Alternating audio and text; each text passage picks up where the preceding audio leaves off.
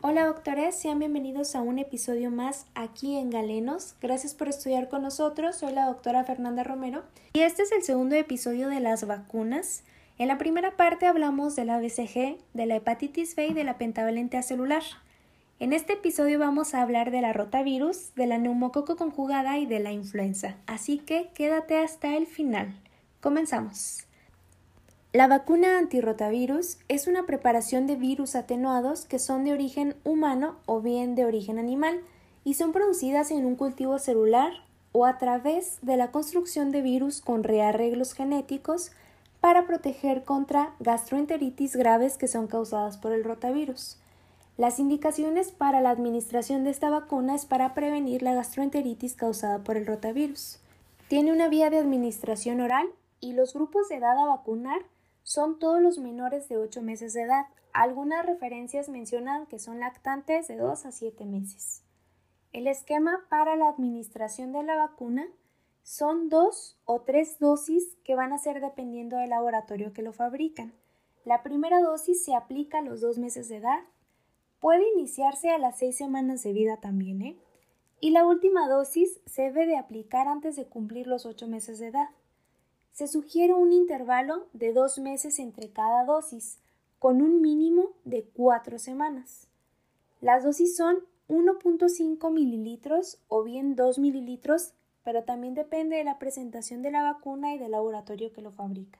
Las contraindicaciones para su administración son personas con hipersensibilidad conocida después de la administración de la primera dosis o también que sean alérgicas a algún componente de la vacuna. También se contraindica en aquellas personas que tengan malformaciones congénitas que no hayan sido corregidas del tracto gastrointestinal, es decir, el divertículo de Meckel, ya que pueden predisponer a la imaginación intestinal.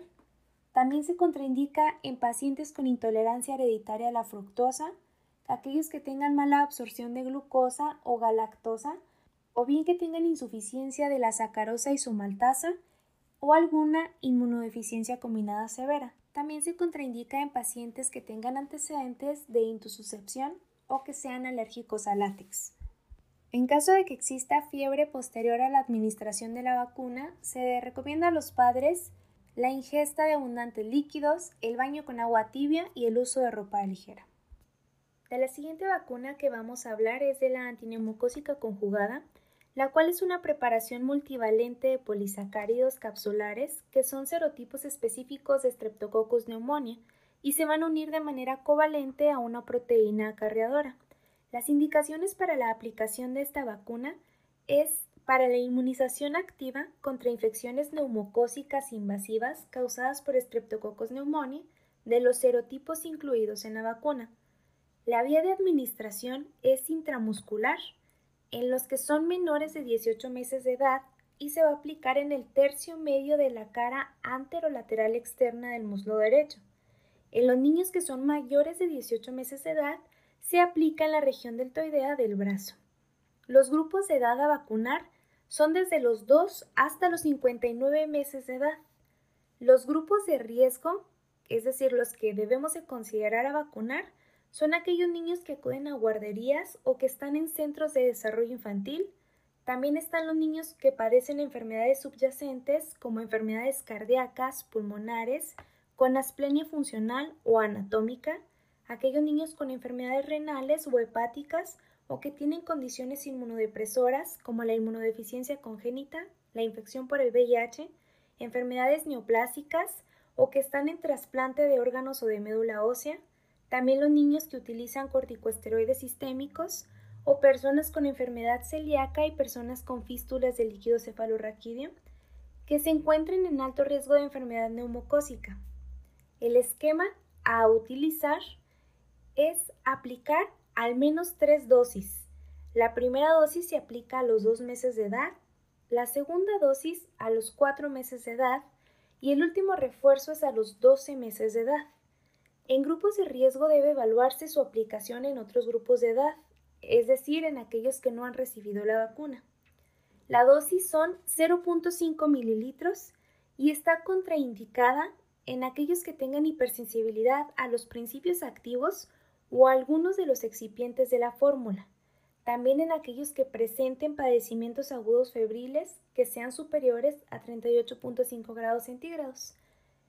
Hay situaciones en las que también se contraindica, es decir, niños que tengan una aplicación previa o que presenten reacciones severas.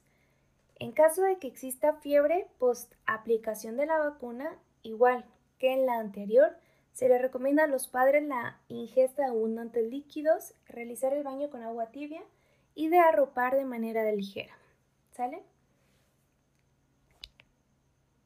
De la siguiente vacuna que vamos a hablar es de la antiinfluenza estacional, que es una preparación de virus de influenza tipo A y B que es producida en huevos embrionados de gallina o en cultivos celulares. Como consecuencia de las constantes variaciones antigénicas de los virus, la Organización Mundial de la Salud emite anualmente recomendaciones referentes a las cepas que se incluirán en la vacuna. Las indicaciones para su aplicación es para la inmunización activa contra la infección por virus de la influenza tipos A y B. La vía de administración es intramuscular. Para niños menores de 18 meses de edad se va a aplicar en el muslo izquierdo, es decir, en la cara anterolateral del músculo vasto.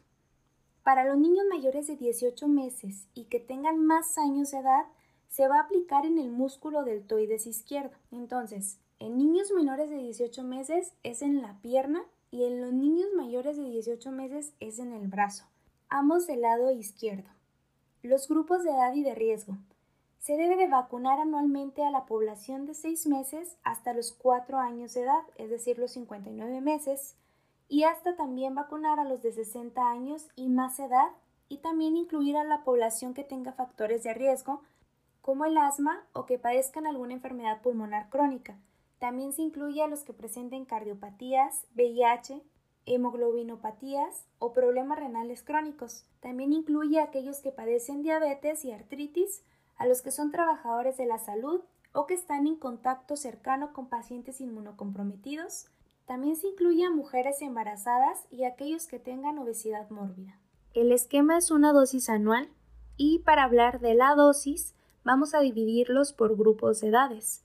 Los niños que son de 6 a 35 meses de edad van a recibir dos dosis de 0.25 mililitros cuando se aplique por primera vez la vacuna. Estas dosis se aplican con un espacio de cuatro semanas entre cada dosis. Para poder administrar la vacunación anual subsecuente, ya van a recibir una dosis de 0.25 mililitros. Los niños que son de 36 meses de edad hasta 8 años de edad reciben dos dosis de 0.5 mililitros cuando se aplique por primera vez la vacuna. Y para la vacunación anual subsecuente reciben una dosis de 0.25 mililitros. Para la población en general, que es a partir de 9 años de edad, el esquema consiste en una dosis anual de 0.5 mililitros. Las situaciones en las que no se puede aplicar esta vacuna es en aquellos que son hipersensibles a cualquiera de los componentes de la vacuna o que son hipersensibles a proteínas derivadas del huevo. Tampoco se aplica en lactantes menores de 6 meses, Tampoco en pacientes que tengan antecedente de síndrome de Guillain-Barré que se haya presentado en las seis semanas siguientes a la administración de una dosis previa de vacuna contra influenza. Tampoco se aplica en enfermedades febriles agudas, ni en aquellos que presenten fiebre mayor de 38.5 grados centígrados, ni en los que tengan enfermedad aguda moderada o grave con o sin fiebre. Bueno, doctores, hasta aquí llegamos a la segunda parte del taller de vacunas. Los invito a que sigan formando parte de esta comunidad y que no se pierdan los siguientes episodios. Si de repente ya no saben cuándo estamos subiendo episodios nuevos, en la página de Facebook de Galenos es donde estamos notificando. Gracias por estudiar con nosotros. Nos escuchamos en la siguiente. Hasta pronto.